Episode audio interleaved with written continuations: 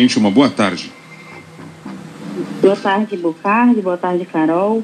A informação que eu trago hoje é uma atualização do caso da menina Yanomami, de 12 anos, que foi estuprada e morta por garimpeiros na comunidade indígena de Aracaçá, região de Huaycai, na terra Yanomami, região norte aqui do estado, em Roraima.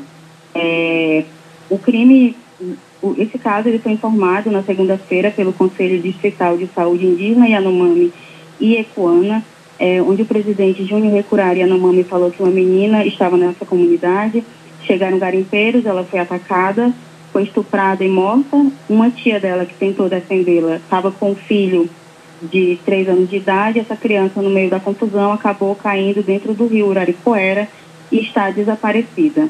Hoje pela manhã, uma equipe da Polícia Federal é, foi para a região da comunidade de Aracaçá.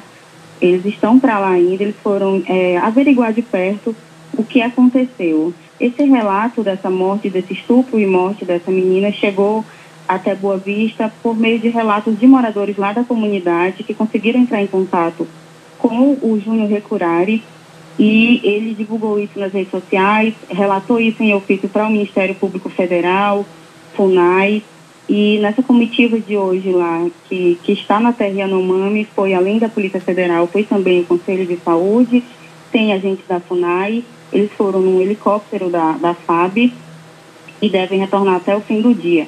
A ideia é trazer o corpo dessa menina para Boa Vista para que ele passe por exame de autópsia no IML aqui da capital. Obrigado.